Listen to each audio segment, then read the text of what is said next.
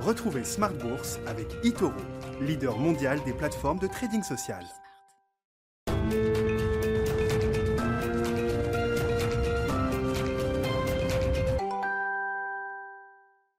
Smart Bourse, c'est votre double dose quotidienne de marché, chaque jour en direct sur Bismart à la mi-journée 12h30, 13h et le soir la grande édition, le grand digest de l'information économique, financière et boursière à partir de 18h30 pendant une heure. Au sommaire ce soir, des marchés qui euh, digèrent la hausse violente des euh, derniers jours, des dernières semaines, mais euh, sans rien lâcher. On voit d'ailleurs encore une séance de hausse à Paris ce soir. Le CAC grappille 0,5% et clôture au-delà des 5500 points. On se met sur les niveaux qu'on connaissait fin février désormais sur les marchés européens qui euh, n'ont pas encore complètement récupéré le niveau d'avant-crise. Je vous rappelle que le CAC 40 vient de 6100 points au plus haut mi-février. On est donc à plus de 5500 points ce soir en clôture avec toujours un flux de, nouvelles attendues positives sur le front euh, sanitaire, sur le front des vaccins plus précisément, parce que l'épidémie continue de progresser notamment aux États-Unis. Mais Pfizer annonçait euh, aujourd'hui une efficacité encore supérieure de son vaccin à 95% et le dépôt à venir dans les prochains jours d'une demande d'autorisation de mise sur le marché d'urgence auprès des autorités de santé américaines. Dans l'actualité également, une date dans l'histoire de l'aéronautique avec le retour du 737 MAX. Le, clouage au sol des avions a été levé aujourd'hui par les autorités euh, américaines. Un an et demi hein, que le 737 MAX était euh, cloué au sol après les, deux crashs dont on se souvient de Malaysian et Ethiopian Airlines.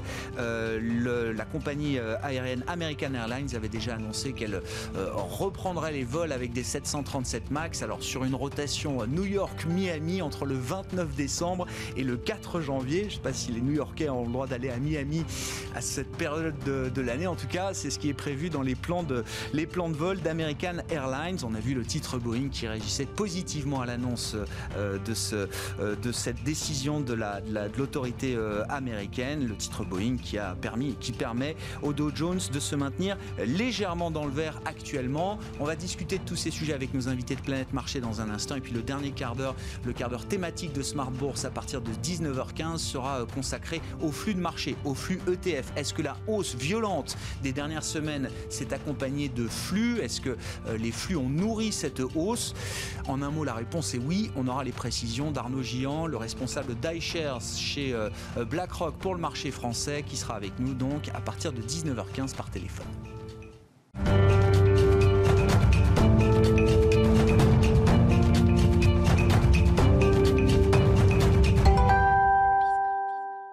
Avant d'accueillir mes invités, le résumé complet de la séance du jour avec Nicolas Pagnès depuis la salle de marché de Bourse Directe.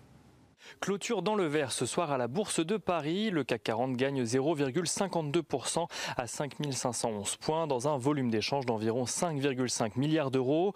Même si les annonces de futurs vaccins potentiels sont déjà en partie digérées par les marchés, ceux-ci applaudissent tout de même aujourd'hui l'annonce de Pfizer et BioNTech qui font état à présent d'une efficacité, efficacité non plus de 90 mais 95% du vaccin qu'ils ont développé. Vaccin qui montre selon ses créateurs un niveau de protection élevé 29 jours après la première injection et qui se vérifie dans toutes les classes d'âge.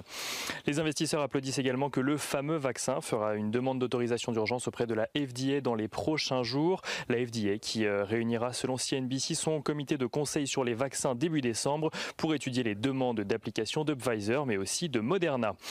Une annonce qui permet au Dow Jones et au S&P d'ouvrir euh, en hausse à Wall Street alors que démocrates et républicains ont du mal à faire avancer leurs négociations. Pour l'instant, les démocrates appellent leurs homologues à reprendre leurs discussions, qui leur répondent euh, vouloir un plan de relance, mais limité. Il n'en reste pas moins que les perspectives sont d'ailleurs aux États-Unis compliquées. Euh, selon Jérôme Powell, celui-ci a déclaré hier que la situation pourrait être difficile plusieurs mois encore avant de revenir à la normale. Un des principaux risques, selon le président de la Fed, est que certaines activités considérées comme à risque vis-à-vis de la Covid-19 soient encore délaissées pour un moment. En France, le porte-parole du gouvernement a d'ailleurs tenu à rappeler aujourd'hui que la fin du confinement n'était pas pour tout de suite, malgré les rumeurs autour de la prise de parole du président de la République la semaine prochaine. Le ministère de l'économie a de son côté demandé aux distributeurs de décaler le Black Friday en France, prévu le 27 novembre prochain, alors que la question de la réouverture de commerce est toujours en suspens. Côté statistique à présent, euh, l'inflation en zone euro recule de 0,3% sur un an au mois d'octobre, conformément à la première estimation qui avait été donnée. Et en France, l'INSEE annonce que le PIB devrait se contracter de 9 à 10% sur l'année, un recul directement lié à la pandémie qui devrait, selon euh, l'Institut, continuer à avoir un impact sur l'économie, au moins au premier semestre 2021. Euh, le gouvernement anticipe de son côté un rebond de 6% de l'activité l'année prochaine contre les 8% initialement prévus. Et on regarde à présent les valeurs à la Bourse de Paris. Renault et Peugeot euh, réagissent à l'annonce d'une contraction de près de 8% sur un an des immatriculations de voitures neuves dans l'Union européenne au mois d'octobre. Renault qui a tout de même enregistré une légère hausse de ses ventes progresse de 4,71%, tandis que Peugeot se maintient, plus 0,74%, avec une baisse euh, de ses ventes malgré tout limitée sur la période. Sanofi annonce de son côté que la FDA lui a accordé une procédure accélérée pour le médicament que le laboratoire développe contre la thrombocytopénine immune. Euh, Sanofi qui gagne 1,5% ce soir. Thales annonce de son côté la signature d'un contrat d'1,5 milliard d'euros avec le constructeur naval Damen, contrat qui portera sur la fourniture de systèmes de combat à la marine allemande. Thales qui perd ce soir 1,57% et dernière valeur euh, citée ce soir, Total qui annonce euh, avoir conclu un accord avec la mairie de Paris pour la modernisation des bornes de recharge de véhicules électriques à Paris. Donc, Total qui gagne 0,39% à la clôture ce soir. Demain, les investisseurs suivront tout d'abord de près le Conseil européen qui se tiendra demain pour évoquer euh, le sujet des relations avec le Royaume-Uni euh, post-Brexit, mais pour euh, évoquer évidemment aussi le sujet de la crise Covid-19. Côté statistique, les investisseurs prendront connaissance des inscriptions hebdomadaires au chômage aux États-Unis, de l'enquête manufacturière de la Fed de Philadelphie au mois de novembre et de l'indicateur du Conference Board pour octobre aux États-Unis. Donc euh, toujours côté valeur, euh, Bouygues publiera ses résultats trimestriels ainsi que sa filiale Colas, mais aussi euh, l'assureur CNP Assurance. Pagnès, Nicolas Pagnès, qui est avec nous en fil rouge tout au long de la journée sur Bismarck depuis la salle de marché de Bourse Directe.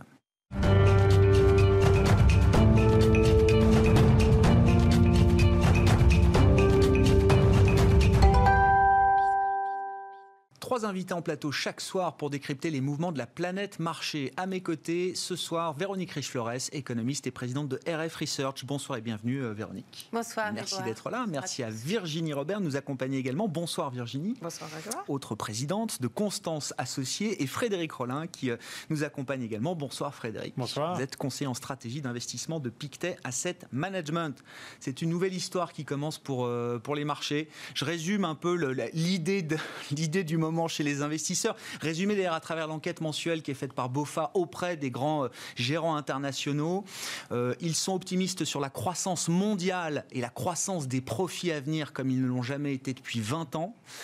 La poche de cash, qui généralement est un signe de prudence, a été euh, rabaissée jusqu'au niveau qu'on connaissait avant la crise pandémique pour acheter eh bien des valeurs cycliques, des banques, des valeurs émergentes, des petites capitalisations. C'est le début d'un nouveau cycle, Frédéric champagne. Hein. Bah, c'est un peu ce qu'on a vécu depuis 15 jours. Voilà, hein. exactement. Euh, il y avait un, mur de la peur qui s'était bâti euh, tout au long de l'année 2020, élection américaine, euh, épidémie, puis d'un seul coup, finalement, les élections américaines se passent mieux que prévu, en ce sens que bon, les contestations de Donald Trump ne sont pas prises aujourd'hui au sérieux. Il n'y a pas beaucoup de monde, tout cas aujourd'hui, dans les rues euh, pour, euh, pour contester l'élection. Et puis, euh, le Sénat reste républicain et donc pas de hausse de taxes. Donc ça, c'était déjà pas mal. Mmh. Hein, ça, ça, nous a valu quand même une belle hausse.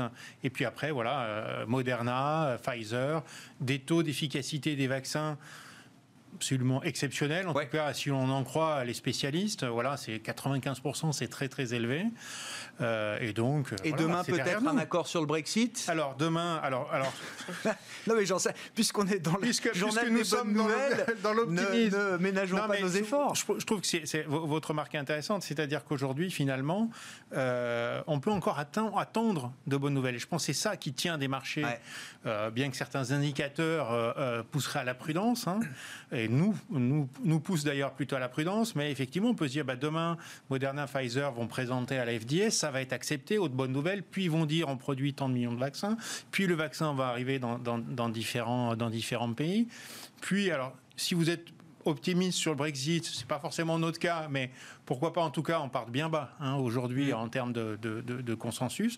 Donc on peut encore avoir quelques bonnes nouvelles qui peuvent le marché comme ça achète les bonnes nouvelles. Généralement le marché achète la rumeur et vend les nouvelles. Là on attend la preuve, on attend les bonnes nouvelles et on paye dessus. Oui parce que là quand même ces bonnes nouvelles sur le vaccin sont quand même très directement des bonnes nouvelles économiques et qui ne seront pas punies par les banques centrales. Hein. C'est-à-dire mm. que les bonnes nouvelles deviennent des mauvaises nouvelles quand on se dit, ben voilà, ça y est, euh, l'économie américaine repart, le chômage est au plus bas. Mais du coup, la Fed va, se montrer moins accommodante. Là, aujourd'hui, compte tenu du positionnement dans le cycle et de la volonté très déclarée de la Banque centrale américaine de maintenir des taux bas pour relancer l'inflation. Et même si l'inflation remonte au-dessus des taux, ben on maintiendra encore des taux bas pour longtemps. Eh bien, les bonnes nouvelles sont des bonnes nouvelles. Et donc, euh, euh, eh bien, on se dit, voilà, finalement, le moral des, des, des, particules des entreprises va remonter dans les mois prochains. Et finalement, même le premier trimestre de l'année 2021, où tout le monde ne sera pas vacciné, où il y aura encore l'épidémie, peut-être que le moral sera un petit peu meilleur. Et donc, on commencera à voir les premiers signes. Donc ça, je vous raconte. Ouais, ouais, c'est le, narratif le sentiment qui nous attend. Des, non, mais... des, optimistes. Et finalement, je, moi, je trouve que voilà, il, y a quand même, il y a quand même une argumentation solide. Ah mais, mais voilà, mais euh, euh, aujourd'hui, euh, la plupart des gens sont déjà très très acheteurs. Donc, qui va encore soutenir le marché plus haut? Euh, c'est la question qui se. Un petit sujet quand même sur le positionnement, au moins à court terme, vous dites. Bah, un positionnement, oui, en général. Enfin, je, regarde, il y, a une enquête qui marche souvent pas trop mal. C'est l'association des investisseurs particuliers aux États-Unis. On leur demande est-ce que vous êtes plutôt acheteur, est-ce que vous êtes plutôt vendeur? Vous faites la différence entre les deux. Et là, bon, en quelques jours, eh bien, ça atteint des records. Hein. Alors, c'est des choses qu'on a déjà atteintes, mais qui souvent, quand même, ont été les signes soit d'un marché un peu euh, ce qu'on appelle topiche, c'est-à-dire voilà, hmm. qui va commencer à, euh, hésiter sur les sommets, soit même euh, un marché qui prendra très très mal les mauvaises nouvelles. Virginie, Virginie Robert, là, sur cet optimisme ambiant et qui, est une réalité pour les investisseurs, en tout cas pour les marchés financiers, est-ce que vous le partagez? Est-ce que c'est un nouveau cycle qui s'ouvre devant nous tout au long de l'année 2021 Je ne sais pas s'il y a un nouveau cycle, parce que vous savez que moi je ne regarde pas l'évolution des, oh. des, indices dans la moi, je trouve personnellement que le marché est allé euh, très vite. Tout fast, tout far. Ah oui. Voilà, récemment. Et bah, surtout, sur, euh, surtout, euh, surtout sur le sujet des fameuses euh, société dite euh, value. Alors, je ne sais pas ce qu'on peut mettre un value, parce que vous savez, il certains Américains qui considèrent les valeurs tech comme de la value aussi. Hein. Ah bon Attention. Il ah, faudra nous les ah, sur le plateau. Il bah, faudrait chercher, ils sont, sont Tesla sont value. mais non, mais je vais vous dire ce qu'on considère comme value. Euh, les banques, les banques font deux fois mieux que le marché dans la dernière séquence de hausse qu'on a pu avoir, notamment en Europe. L'Europe fait mieux que le Nasdaq depuis plusieurs mois maintenant. Nous avons des, de, de, bonnes nouvelles, mais il ne faut pas occulter quand même que dans les mois à venir, on va être confronté à des mauvaises nouvelles. Et vous savez, moi je dis toujours, le juge de paix, hein, c'est quand même les résultats. Et les banques, je suis euh, d'abord sur le sujet microéconomique, on, va faire face quand même, il y a des entreprises qui sont en grande difficulté, qui vont, ça va se traduire dans les résultats. Il ne faut pas croire qu'une reprise euh, se manifeste par une croissance fantastique des bénéfices par action. Euh, aussitôt, il y a toujours un décalage et comme vous le savez, le marché anticipe. Donc là, je pense qu'il a anticipé un peu trop. Euh, c'est parti, je pense que moi, le, mouvement de la semaine passée, pour moi, c'était plus du rachat de short. Hein. donc c'est plus un ajustement. ensuite, sur le fondamental, ça va être plus en ordre dispersé. Et c'est là où je suis un peu plus prudente et c'est pour ça que j'aime pas l'analyse globale, c'est que, bah, une fois de plus, autant cette année, on a eu cette euh, dispersion et pour les gérants, il fallait être dans la dispersion, la différenciation. Je pense que ça, ça va continuer. Qu'est-ce qui vous fait dire qu'il y aura encore des trimestres en termes de, de, profit d'entreprise, hein, de publication de résultats qui vont être compliqués? Parce que le troisième trimestre a été bon, euh, Virginie, et on a vous du mal. Des si, sociétés si, le vaccin arrive, si la vie reprend un peu ah, plus normalement. Alors, deux choses. D'abord, toute pourquoi crise. Pourquoi les prochains trimestres seraient moins bons que le troisième Et toute crise, et on l'a bien vécu cette année, c'est toute crise euh, cristallise les choses. C'est-à-dire que pour moi, les sociétés qui étaient en mauvaise forme avant la pandémie, elles vont pas être en meilleure forme demain. Elles pas et elles seront même en, je dirais, dans une forme affaiblie, voire certaines pourraient disparaître. Je, je, pousse le trait assez loin, mais euh, bon. les sociétés qui sont largement endettées, qui se sont davantage endettées, et qui ont besoin de cet endettement pour avoir un return, enfin pour faire du résultat, ça va être, c'est quand même compliqué. La, la crise, elle n'est pas finie. On ne va pas revivre. Euh, on a eu le sentiment la semaine passée quand même qu'à l'annonce des vaccins, c'est une très bonne nouvelle, bien mhm. sûr. Mais bon, la vie euh, n'est pas. Euh, d'abord, il va falloir vacciner tout le monde. ça va prendre du temps. Oui, bon, ce ne sera pas un chemin linéaire peut-être, mais du, du, noir au blanc comme ça. et ce que je veux dire, c'est que les entreprises de mauvaise qualité bah, vont rester de mauvaise qualité pour moi et en revanche, on l'a bien vu, il y a certaines sociétés qui ont bénéficié de, euh, je dirais, de, cette, cette, crise majeure, d'autres qui émergent. Et, donc, ça, ça va euh, s'accélérer. Et on a bien vu des tendances, même dans les activités qui se sont accélérées, qu'on n'aurait pas vécues, probablement, si on n'est pas pandémie. Et, et, donc, ça va porter de bonnes choses, mais ça va aussi porter de mauvaises choses. En tant que sélectionneur, sélectionneuse de, de valeur, vous dites, vous n'êtes pas prête à acheter aujourd'hui des sociétés que vous ne vouliez déjà pas acheter avant la, la pandémie. Eh ben, tout à fait. Très clair. La partie économique, la vision de l'économiste, euh, Véronique, sur, cet optimisme, encore une fois, des investisseurs hein, qui euh, n'ont jamais été aussi optimistes depuis 20 ans sur la croissance mondiale dans son ensemble euh, à venir. On est early cyclical, on est à un stage de, début de, cycle, nous disent les investisseurs interrogés par BOFA. Oui, c'est tout à fait le, message, c'est tout à fait ce qu'on voit s'exprimer dans les différents pans de marché. Hein. C'est un scénario reflationniste, euh, poussé, j'ai envie de dire, presque à 100%, quand on voit notamment la performance des bancaires. Donc moi, en tant qu'économiste, je me dis, ben, qu'est-ce qu'on achète? Qu'est-ce qu'il y a derrière cette histoire? Alors, en espérant que les marchés aient raison, bien évidemment. Mais forcément, euh, je me dis, bon, il y, a, deux choses. Il y a la vaccination, l'éradication, qui commence quand même à, devenir crédible de l'épidémie, dont acte. Euh, est-ce que ce phénomène-là justifie ce qu'on observe en bourse? J'ai quand même du mal. J'ai du mal parce qu'effectivement, bon, quand on regarde le profil des marchés, on a eu une grande, on est descendu, on a dévalé la pente au mm. mois de février, fin février jusqu'à mi-mars. Après, on a quand même récupéré des niveaux, voilà, de, valorisation également très élevés. Donc, est-ce que euh, le seul fait d'avoir un vaccin et d'éradiquer l'épidémie permet d'envisager de payer beaucoup plus cher euh, auparavant? Bon, moi, je n'ai pas les éléments. Du côté économique, peut-être que c'est là. C'est Biden. Alors, Biden, c'est quoi? C'est un programme euh, digne d'un New Deal. D'ailleurs, il, le, nomme comme ça, Green New Deal, hein, à, la Roosevelt, 7 000 milliards de dollars. Qu'est-ce qui va passer?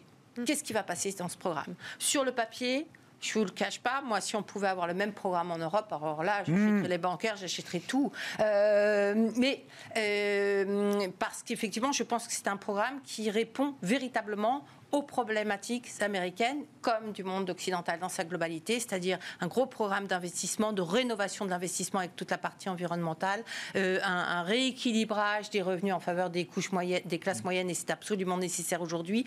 Donc on y voit à terme, on se dit, ça c'est le pari de la productivité. Hein. Cette productivité qui nous a tout temps manqué pour retrouver un environnement économique plus équilibré, plus euh, où la distribution des revenus se fait mieux et où l'inflation non de normes, la norme inflationniste peut effectivement redevenir euh, accessible. Dans ce cas-là, vous avez effectivement des banques qui sont probablement sous, sous-évaluées, vous avez euh, des, des, vrais cycliques ou qui peuvent effectivement être perçus comme sous-payés aujourd'hui est-ce que Biden va pouvoir appliquer et ou combien Biden va pouvoir appliquer de ce programme-là? Et c'est là qu'on revient à la question qui a été soulevée euh, juste précédemment. La majorité au Sénat, il l'aura probablement pas, mhm. hein, même après janvier. ça paraît euh, tant mieux s'il l'a. Mais mhm. et puis il y a y compris pas mal de dissensions au sein des, des démocrates hein, et pas mal de gens qui sont pas forcément très à l'aise avec l'intégralité du programme. Et moi j'ai fait un petit screening de, du, du degré d'opposition des républicains par rapport aux mesures, aux mesures phares du, du, programme de, de, des démocrates. Hein. Et on voit bien que euh, tout ce qui constitue la, la, colonne vertébrale, on va dire, de la stratégie économique va être rejeté. Mm. Que ce soit les 2000 milliards pour le climat, où il y a une opposition farouche, le plan euh, fiscal, hein, où il y a ce, souci de rééquilibrer un petit peu et de trouver des revenus accessoirement, euh, parce qu'il va falloir financer un certain nombre de choses. Et, donc, il reste quoi? Un plan de soutien effectivement, dont on, espère qu'il va être adopté face au, regain de Covid, dont on espère qu'il va être adopté tout de suite pour euh, éviter euh, la casse supplémentaire. Mais voilà, j'ai pas cette histoire qui me permettrait de croire à ce scénario reflationniste. Et j'ai même peut-être euh, un élément supplémentaire, c'est que je crains que l'Europe s'endorme sur ses lauriers maintenant qu'elle a pu à combattre un, Donald Trump fou et furieux. Et, donc, j'ai surtout pas euh, les éléments qui, du côté européen, me permettraient de comprendre pourquoi les cycliques européennes ou les bancaires européennes performent comme elles performent aujourd'hui. Alors, j'ai l'impression que le marché est allé un peu trop vite en, achetant peut-être la totalité d'un effet Biden qui sera forcément beaucoup, euh, beaucoup plus minime que ce qu'on Sachant que là, on, ce que, ce, vers quoi on va, c'est un quatrième trimestre qui va être désastreux en Europe, qui probablement sera en deçà des attentes, en tout cas à la fin aux États-Unis, fin du trimestre aux États-Unis également. Ce sont des résultats des entreprises qui vont, voilà, et, et des dégâts. Et là, on n'est pas très confortable, mais on sent bien que cette deuxième vague de crise, elle va faire mal. Mm. Elle va faire mal. Mais on gardera des pansements pendant longtemps et des béquilles pendant longtemps, euh, Véronique. Mais si jamais le vaccin est diffusé massivement en 2021, ok, il y a encore un mauvais trimestre, peut-être deux à passer, mais derrière, on sait que ça peut repartir très fort. Je bah, je sais pas. En fait, c'est le pari de la productivité. Pour moi, tout est là. Est-ce qu'on arrive à retrouver une politique et une envie Hein, de prendre du risque économique, de l'investissement qui est nécessaire pour recréer cette jambe de productivité dont on a besoin. Sans ça, on n'aura pas la reflation. Hein. Donc on va à nouveau se casser le nez. Si on règle définitivement le problème sanitaire, vous ne pensez pas qu'il y aura justement cette envie? Comme on l'a peut-être jamais eu depuis euh, dix ans? Euh, elle peut être ponctuelle parce qu'on aura beaucoup d'épargne, mais euh, je ne sais pas si, on va revoir rapidement, par exemple, des touristes, si nous-mêmes on va euh, parcourir la planète comme on pouvait le faire avant, si on va être aussi. Bill, Gates, là, qui était interrogé, il y a un grand événement en ce moment aux États-Unis, qui est le, Deal Book Forum, organisé par New York Times, partenaire avec CNBC, tout le monde défile. Bill Gates, son call, c'est dire il y aura 50% de, de, travel business en moins dans le, monde d'après. bien sûr. Il y a une prise de conscience aussi environnementale, il y a des moyens en moins, il y a un endettement des entreprises qui va aussi euh, mm. peser sur la capacité de rebond. Voilà, ce sont tous ces éléments-là qui, fait toute la euh, croissance mondiale non plus. Euh. Non, non, mais ça en fait. Ils ne sont pas les seuls non plus à, risquer d'avoir des, des contre-coups durables qui pénalisent la croissance. Voilà, je pense que ça, les choses vont vite. Quoi. Bon, encore une fois, je reviens du point de vue de l'investisseur, hein, intéressant de mélanger ces regards, mais comment on a envie d'être positionné aujourd'hui, un peu concrètement, là, pour aborder 2021 euh, Alors peut-être à très court terme, là, tactiquement, vous dites, euh, c'est un peu topiche, hein, je reprends les mots que vous utilisiez tout à l'heure, euh, Frédéric, mais si on est dans une logique d'investissement de moyen long terme, là, qu'est-ce qu'on a modifié déjà peut-être dans les portefeuilles? C'est quoi le profil du portefeuille qu'on a envie d'avoir pour aborder 2021 bah, Est-ce que c'est le même que les années précédentes ou est-ce que c'est différent? Je dirais que nous qui sommes plutôt chez Pictet en général plutôt orienté vers les valeurs de croissance.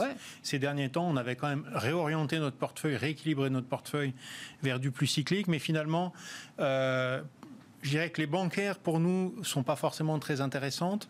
Pourquoi? Parce que bon, c'est vrai, alors elles ont peut-être sur, des prix aujourd'hui très dépréciés, mais je pense qu'il y a l'anticipation que si le cycle économique revient, la courbe va se repentifier et du coup les banques vont euh, euh, euh, avoir de la marge de nouveau.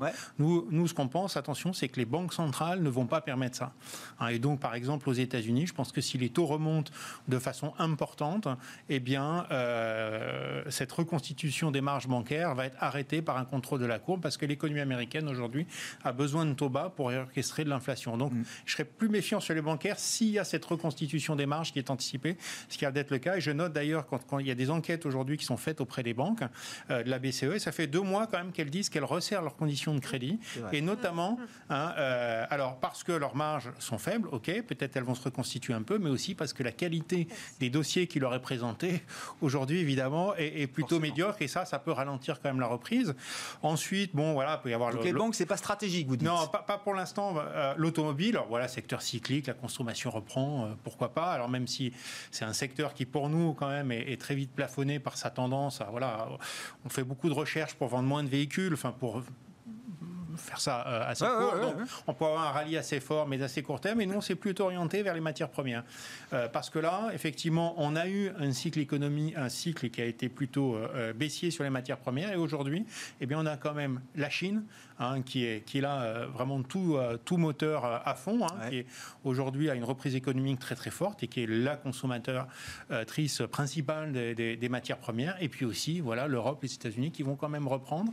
Et là-dessus, sur des niveaux qui nous paraissent plutôt intéressant. Alors les valorisations sont moins, moins dépréciées hein, que sur les bancaires. Matières premières, c'est quoi? C'est des minières, des, euh, D'accord, ok. Énergie. énergie, euh, pourquoi pas. Et puis, euh, et c'est vrai que d'ailleurs sur le secteur de l'énergie américain, en plus, probablement Biden va pouvoir en faire beaucoup moins que ce qu'il espérait au départ. Ça sera d'ailleurs probablement un, un, des moyens qu'il aura euh, euh, d'obtenir un petit peu d'argent, je dirais, du, mhm. euh, du Sénat en disant, ben voilà, là, je ne vais, je vais, pas trop limiter l'extraction pétrolière. Je vais par exemple avoir la voix du, sénateur, de la sénatrice de l'Alaska. Et puis du coup, voilà, je vais, je vais pouvoir voir bien ce vote sur, sur le plan fiscal. Donc voilà, c'est toutes ces, tous ces secteurs-là qui nous paraissent aujourd'hui plus intéressants.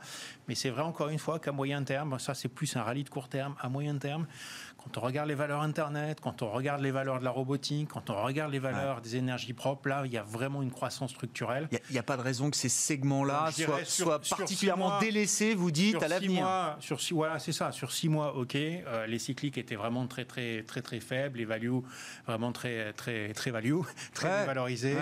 Mais quand vous regardez à 2, 3, 5 ans, vous regardez les taux de croissance des géants, euh, notamment de l'Internet américain, vous dites, euh, voilà, toutes ces écarts de valorisation vont être absorbés.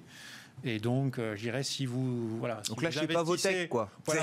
Puis si vous investissez, euh, regardez votre horizon. Enfin, voilà. Ouais, ouais, je comprends. Euh, si, vous, voilà, si on, tourne son portefeuille de façon très régulière, tous les mois. C'est pas la rotation où les banques viennent remplacer les GAFA, quoi. C'est pas ce point-là non bah, plus qu'on joue. Peut-être pour quelques temps, oui, mais à ce moment-là, recheckez votre portefeuille en début d'année prochaine. vous aurez peut-être envie de faire des si, depuis septembre, le Nasdaq ne fait plus grand-chose et, l'Europe fait mieux que le Nasdaq. Hein, si on est dans value versus croissance. Il y a des respirations pour l'instant, ça marche. On est, voilà, on est.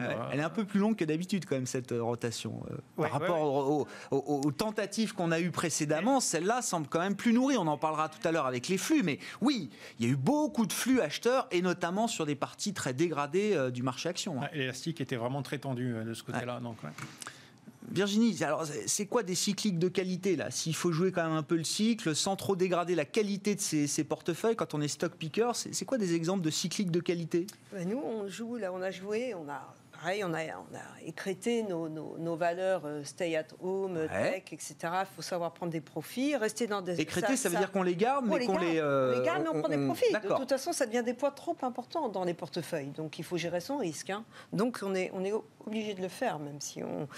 Euh, alors, nous, on a, on a repris des, des, des valeurs de consommation discrétionnaire qui, certaines avaient été largement impactées mais de beaux dossiers, c'est-à-dire qu'on est très attentif à la qualité bilancielle, ça c'est très important, et la stratégie.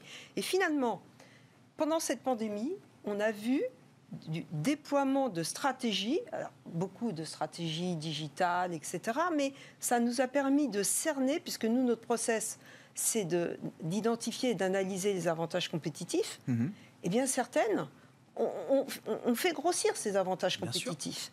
Et donc, du coup, on est revenu sur ces sociétés euh, on est resté évidemment dans le cadre de notre process et donc un peu plus de, consommation discrétionnaire. Euh, on est revenu également sur des sociétés dans l'industrie.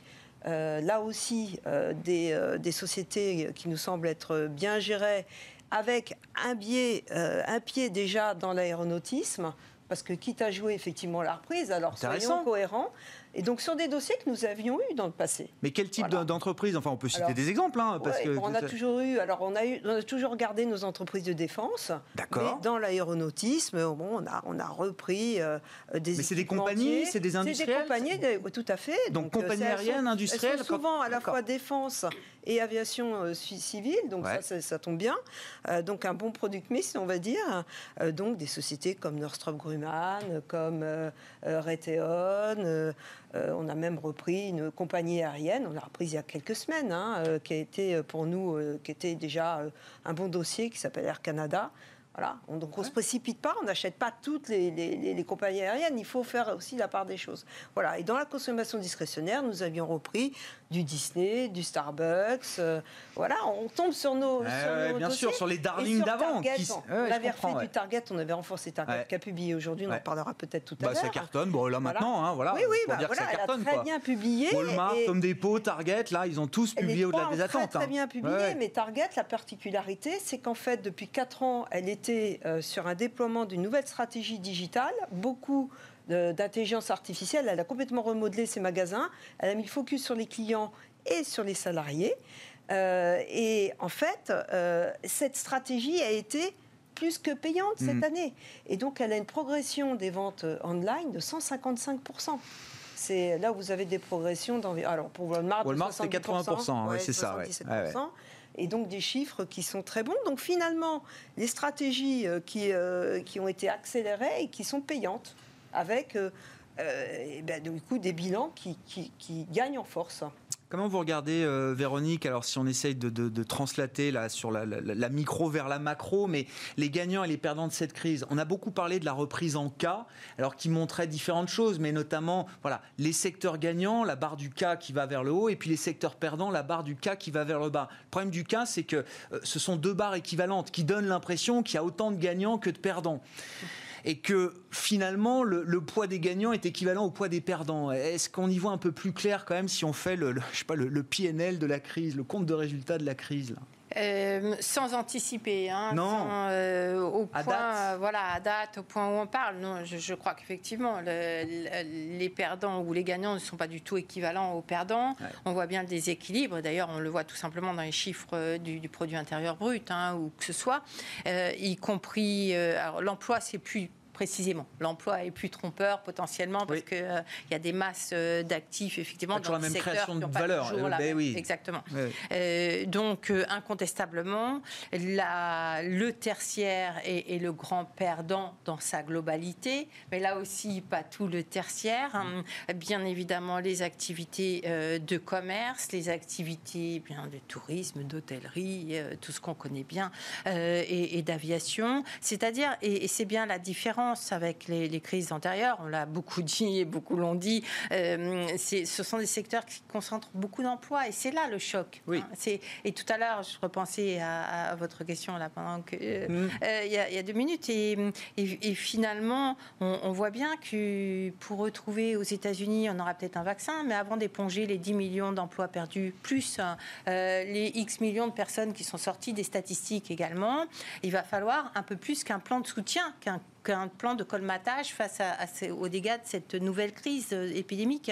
Et, c'est là qu'on doute beaucoup. Et, le vaccin ne résoudra pas tout, vous dites. De non, en tout cas, il faudra. Et c'est pour ça qu'il faut un plan de relance. C'est bien pour ça que les démocrates ont également leur plan, euh, leur vrai plan de relance, euh, parce qu'on a besoin de, reconstruire nos économies, de retrouver des, des, bases très solides. Et ça, ça se fera pas probablement pas naturellement, parce que si on laisse les choses euh, euh, se faire toutes seules, ce sera un environnement économique médiocre hein, qui ne sera pas suffisamment incitatif pour justement créer l'envie et, ce rebond de l'investissement dont on a besoin. Et vous avez l'impression que plutôt que l'idée d'un vaccin efficace, hein, si c'est le scénario central euh, aujourd'hui, quel type de, de réaction peuvent avoir les décideurs politiques par rapport à ça? Est-ce que ça les incite justement à se dire je mets le paquet parce que justement, je sais qu'à un moment, on va en sortir et n'hésitons pas à mettre le paquet euh, aujourd'hui Ou est-ce qu'au contraire, ça va plutôt les inciter à en faire peut-être un peu moins. Là, quand on parle de ce policy mix, banque centrale, gouvernement, le, whatever it takes. Là, je pense que les, décideurs, quels qu'ils soient, ont un degré de pression extrême et qu'ils ne mm. sont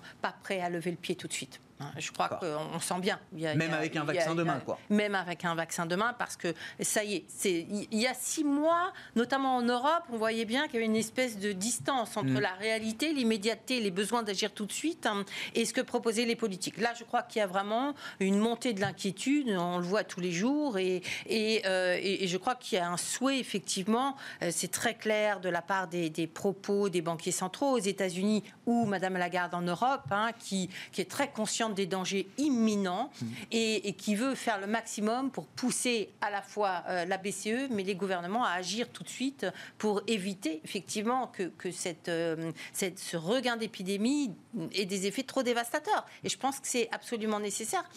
J'ai bon espoir qu'effectivement, on, on, tienne et on rajoute. Même en Europe, on le voit bien, même la, la dernière réunion de la BCE, c'était pas évident. Hein. Madame Lagarde a réussi quand même à rallier euh, la majorité et a, a priori sans rien faire. du board. Juste en parlant Sans rien faire, mais euh, oui, mais elle nous a assuré que derrière elle, il y avait consensus. Et ça, c'est énorme. Finalement, on, arrive à tuer dans l'œuf le risque de, de, tension sur les marchés souverains qui commençait à se préciser hein, les semaines antérieures. Donc euh, voilà, je pense qu'on a encore des moyens, effectivement mais que derrière, le choc est tel qu'il va falloir euh, probablement en rajouter, notamment en Europe. Frédéric, vos commentaires, remarques à ce qui a été dit. Puis sur le Brexit, vous n'étiez pas tout à fait positif. Alors, euh, alors juste pour gagnant et perdant, moi je trouve qu'effectivement il y a un grand gagnant euh, dans cette, dans cette affaire, c'est l'Asie, au ah. fond. puisque quand on regarde la Chine, voilà, elle a réussi à augmenter ses exportations, hein, malgré euh, la baisse de l'activité. Pourquoi? Parce qu'on a besoin d'ordinateurs et on a besoin de matériel euh, de, de soins. Elle a réussi à vaincre euh, l'épidémie. Aujourd'hui, la plupart des indicateurs, allez, presque tous les indicateurs euh, de la Chine aujourd'hui sont au-dessus des niveaux de début d'année. Pendant ce temps-là, eh ben, elle a négocié quand même un accord mm. commercial asiatique donc asiatiques. Hein, donc tant pis, les États-Unis euh, voilà, n'en feront, pas, euh, partie. Hein, c'est plus le TPP, c'est un accord asiatique qui va permettre quand même à la Chine eh d'augmenter son influence, à l'Asie d'augmenter, de devenir une région de plus en plus euh, autonome et pourquoi pas de faire en sorte que le yuan devienne à terme une monnaie de réserve. Hein. On voit bien que le yuan va augmenter progressivement dans les, bilans des banques centrales. Donc, au fond, euh, une Chine qui mène, alors il y en a une liste comme ça, mais une Chine qui mène le cycle économique mondial.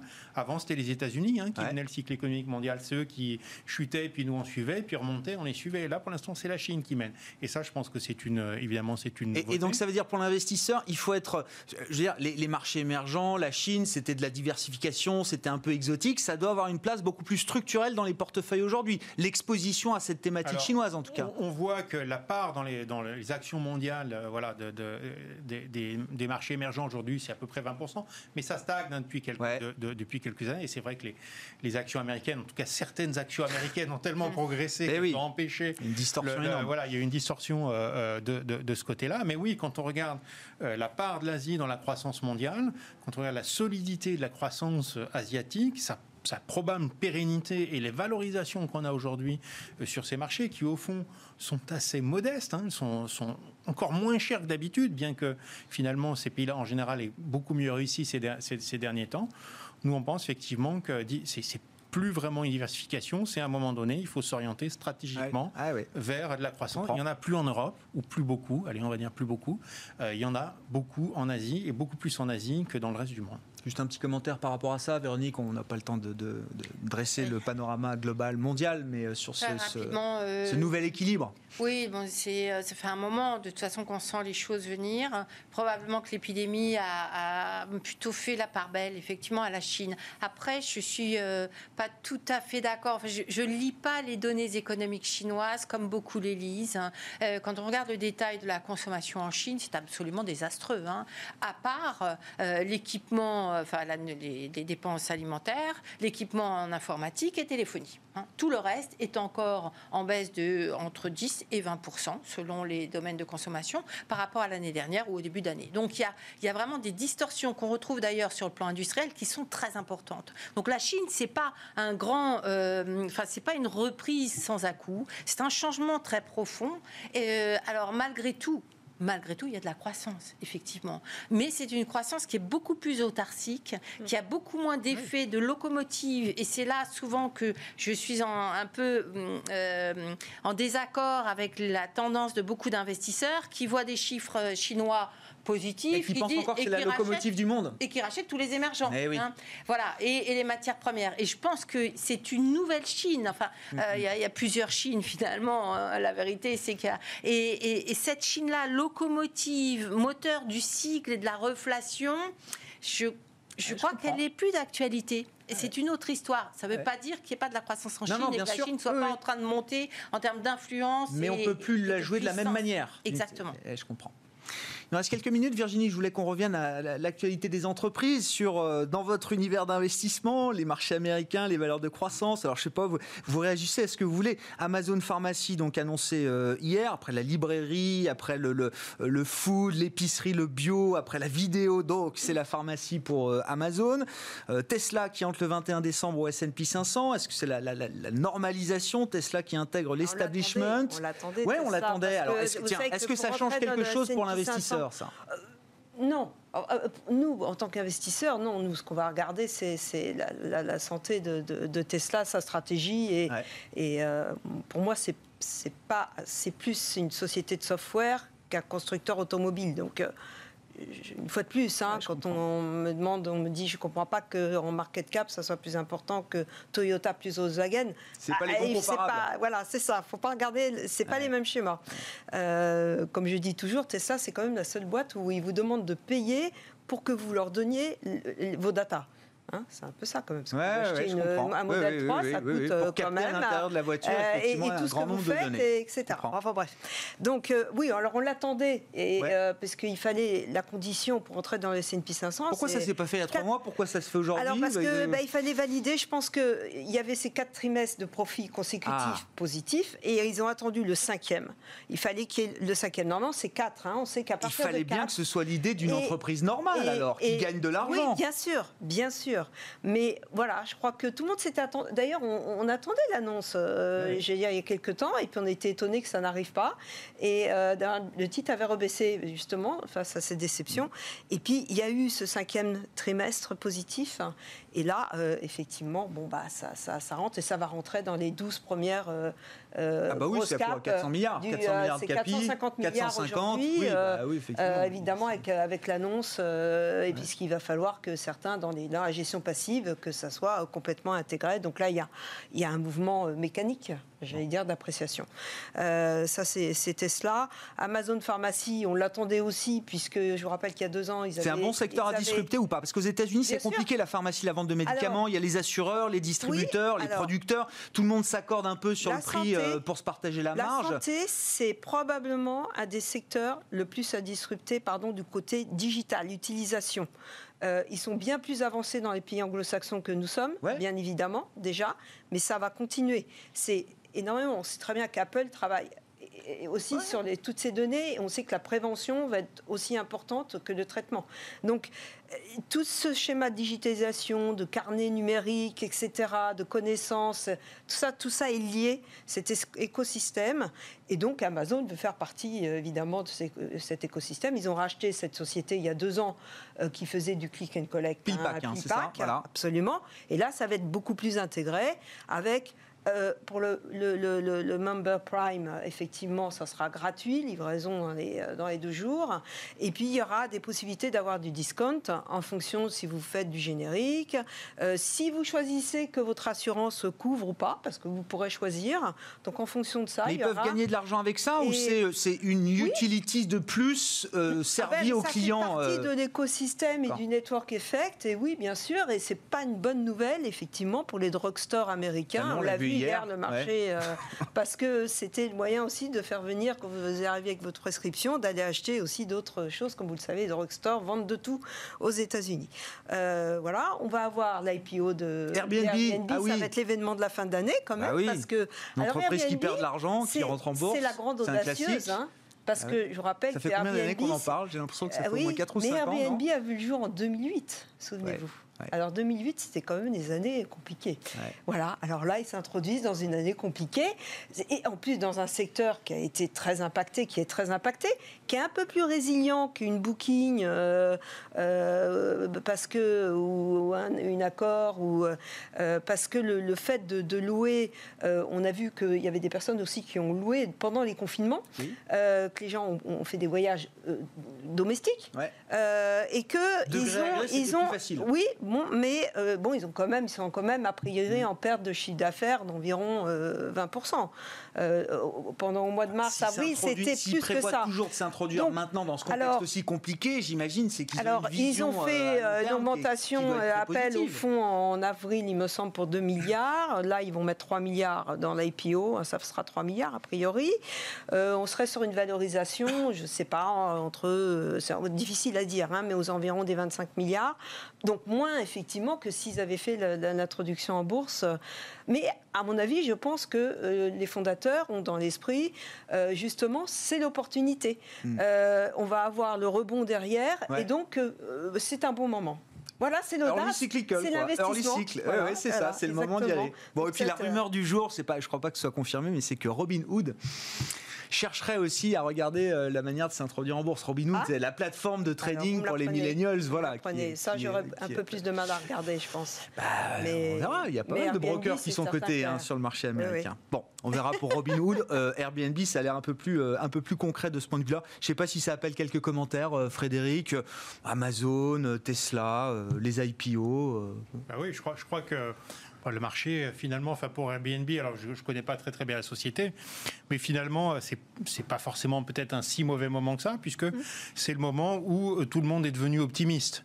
Donc, euh, c'est en général un moment où on va vendre son action peut-être plutôt cher. On, va hein. avoir très vite euh, envie de reprendre le 737 Max pour euh, partir en voyage et euh, en ayant loué un Airbnb. Alors, est-ce que voilà, alors ben, maintenant la question, effectivement, est-ce que la reprise va être assez rapide et tout Mais je pense que voilà, quand on souscrit une IPO comme ça, on va chercher des taux de croissance futurs. Et c'est vrai que ces valeurs-là, en fait, alors je connais pas cette valeur en, précision, mais voilà, Internet ont des propositions aujourd'hui qui sont meilleures que les que les propositions traditionnelles.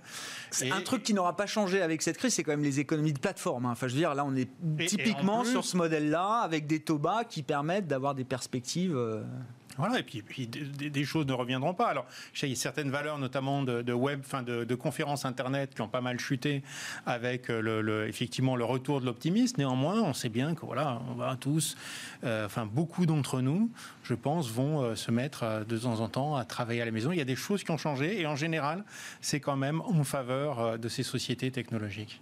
Bon, si vous voulez conclure, Véronique?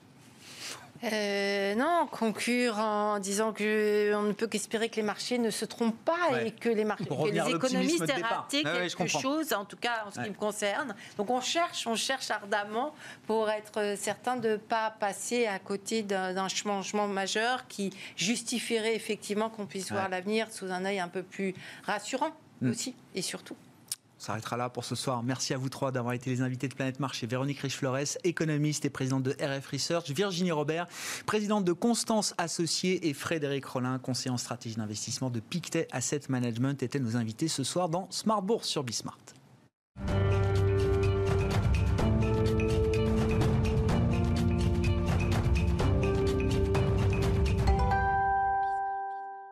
On s'interroge sur la dynamique de, marché hein, qui a changé. Si vous suivez euh, les marchés euh, au jour le jour ou de temps en temps, vous avez compris que depuis 15 jours, effectivement, il s'est passé pas mal de choses avec une, une envolée spectaculaire des indices boursiers après euh, la victoire supposée de Joe Biden, à confirmer bien sûr, mais qui est déjà bien inscrite sur les murs. Après les annonces de Pfizer puis de Moderna sur l'efficacité d'un vaccin jusqu'à 95%.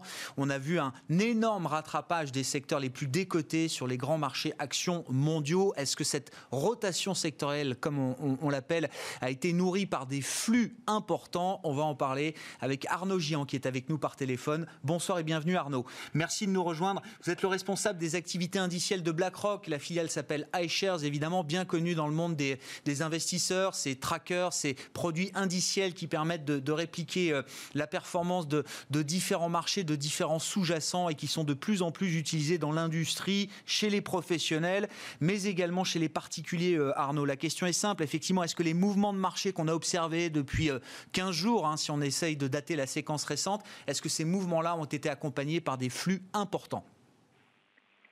Euh, oui, alors bonjour Grégoire, merci de me recevoir. Donc effectivement, c'est comme à l'accoutumée, lorsqu'on veut s'exposer de manière assez rapide et très tactique, ce qui a été le cas sur les dernières semaines, on va privilégier, les indices et donc les ETF. Donc on a vu effectivement des journées records. la journée de lundi dernier notamment, lorsqu'il y a eu plus ou moins ces deux annonces quasiment simultanées, a, marqué un record en Europe avec une collecte de 3 milliards. Aux États-Unis, c'était également euh, la deuxième ou troisième journée euh, la plus forte en termes de, collecte. Euh, et concrètement, ce qu'on a pu voir, c'est le changement de sentiment et un revirement en termes d'appétit au risque qui s'est matérialisé par des collectes absolument sur tous les segments du marché. Donc, dans un premier temps, on va s'exposer de manière assez massive sur le segment action, sur le segment fixed income qui traditionnellement est plutôt orienté crédit, et également sur les valeurs refuges telles que l'or. Donc globalement, il y avait énormément d'argent qui était euh, placé sur le côté avec ces deux incertitudes euh, qui, euh, qui, planaient sur nous, donc à savoir sur les élections américaines et sur la fin potentielle de, cet épisode Covid et de, confinement et de restrictions. Et donc ces deux incertitudes ayant été partiellement levées, on a vu effectivement tout le flux euh, de, cash qui, euh, attendait euh, être investi. Mais effectivement, donc c'est un mouvement. L'idée, c'est une exposition tactique assez globale, assez généralisée. Est-ce qu'on peut quand même percevoir des, intérêts plus importants que d'autres pour certains segments de marché, certaines régions peut-être, certains types de, de, secteurs en bourse? Arnaud, hein, je sais que vous pouvez aller très loin quand même dans la, la granularité de l'analyse là. Oui, alors donc du coup, on est, euh, comme vous l'évoquiez, sur les indices, on a eu un rattrapage assez fort de euh, certains segments qui étaient euh, délaissés, qui étaient attaqués et qui étaient du coup sous-cotés. donc on a vu une rotation sectorielle, factorielle se mettre en place. Donc les, on a vu un barbel d'abord sur la partie sectorielle avec les financières qui étaient énormément décotées, avec le real estate qui qui est, toujours à, moins 60% depuis le début de l'année, euh, être acheté aussi bien que les secteurs qui ont bénéficié en 2020 de, euh, de, du rallye et, euh, et qui, ont, qui ont sont sortis vainqueurs, hein, j'ai envie de dire, de cette crise. Donc, à savoir tout ce qui était santé et technologie. Donc, encore une fois, les on deux extrêmes, hein. comme vous dites, banque et foncière d'un côté, mais en même temps, on va aussi acheter la, tech et, et, les secteurs les plus défensifs. Hein. Exactement. Euh, d'autant que la tech, euh, à la veille, j'ai envie de dire, de, des élections, avait malgré tout euh, un petit peu souffert hein, de participation de, de, ces résultats. Donc il y avait, une certaine pseudo-décote relative. L'autre partie qui a énormément bénéficié de, ce rebond en termes de flux, ça a été, donc on, on en a parlé, la value au, sens factoriel du terme, mmh. qui effectivement a plus ou moins retracé un tiers de, euh, de, des pertes accumulées, j'ai envie de dire, depuis le début de, de l'année.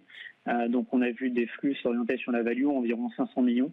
Euh, on était sur la semaine dernière, pardon, sur une collecte de 6 milliards en Europe, qui, qui, comme je le disais, en fait, est, est historique.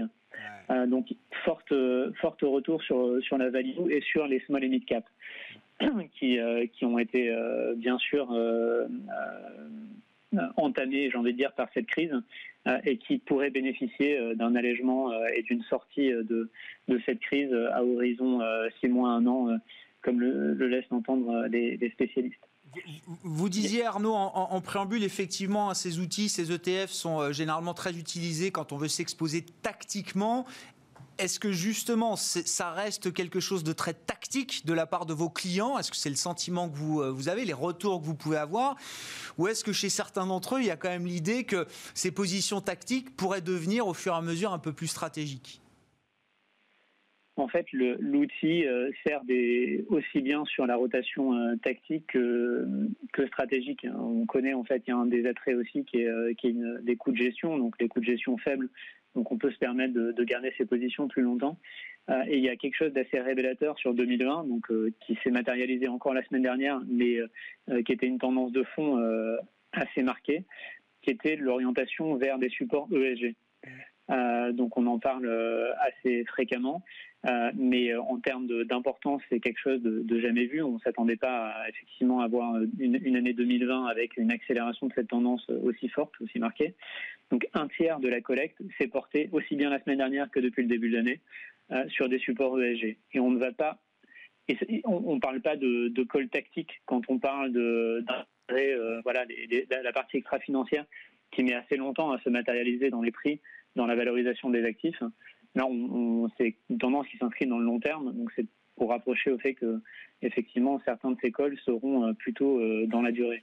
Donc il y a eu euh, voilà sur ces 6 milliards de la semaine dernière 2,5 milliards qui sont portés sur des, des investissements intégrant l'ESG et qui, euh, qui, seront euh, effectivement des positions qui vont être gardées dans le temps. Ce qui est la proportion qu'on retrouve quand on, a, on regarde la vue, la vue globale de, de l'année en termes de flux. Vous dites un tiers effectivement de la collecte sur la partie action. J'imagine entre autres c'est fait à travers ces, ces, ces produits, ces, ces, trackers ESG. Arnaud, enfin, en termes de montant, ça, ce sera une année historique de ce point de vue-là, j'imagine, hein, pour l'industrie des ETF ESG. Oui, c'est euh, globalement, euh, je le disais, un tiers de la collecte. Ça représente euh, environ 25 milliards pour cette année euh, sur le sur l'univers UCITS. Et on a un peu plus que doublé les actifs sous gestion de, cette industrie. Donc on est sur une tendance forte. Je pense qu'on en parle beaucoup cette année. On en a parlé beaucoup l'année dernière et on en parlera probablement beaucoup moins parce que en fait c'est ça devient le standard. Donc là en termes de flux c'est un poids qui est, qui est considérable, euh, mais euh, en termes de stock on est encore assez loin donc il y a un rattrapage qui est en train de se faire. Mais une fois que ce rattrapage sera fait, on sera vraiment sur une industrie où le standard intégrera l'ESG. On en est convaincu.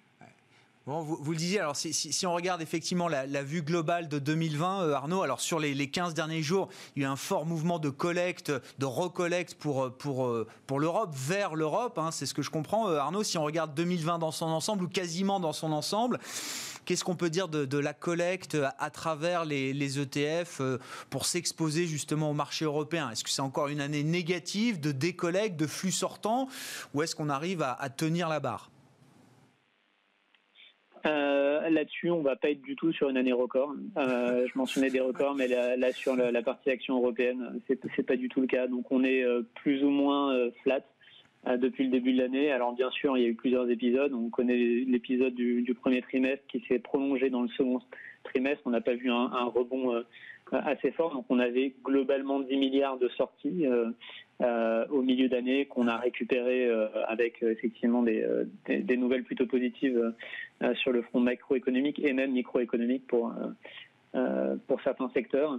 Mais globalement, non, le marché action européen n'a pas collecté cette année tout comme euh, le marché de, des émergents, donc euh, qui a été euh, qui a été délaissé au fur et à mesure de que l'année s'est écoulée et que le, Covid faisait la, une des journaux.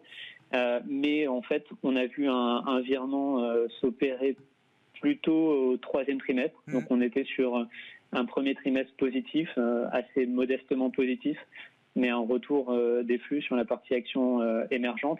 Et là, depuis les deux dernières semaines, on est sur une pression monstrueuse à l'achat ah ouais. sur les émergents. Donc, c'est également donc en Europe pour la semaine dans laquelle on a vu ces 6 milliards de collectes.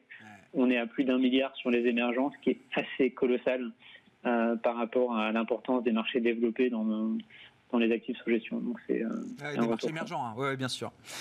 Merci beaucoup Arnaud, merci pour ces, éléments. Alors voilà, de, court terme hein, sur le passé récent et puis cette vue un peu globale qu'on peut avoir en termes de, flux. On parle des flux avec vous à travers l'industrie des ETF et le leader iShares, euh, Arnaud Gian, qui est avec nous par téléphone, responsable iShares chez BlackRock pour le marché français notamment. Ainsi se termine Smart Bourse, nouvelle journée positive pour les marchés européens et pour le CAC à Paris avec une petite hausse et une clôture au-delà des 5500 points pour la première fois depuis euh, plusieurs mois. On se retrouve en direct à 12h30 sur Bismart.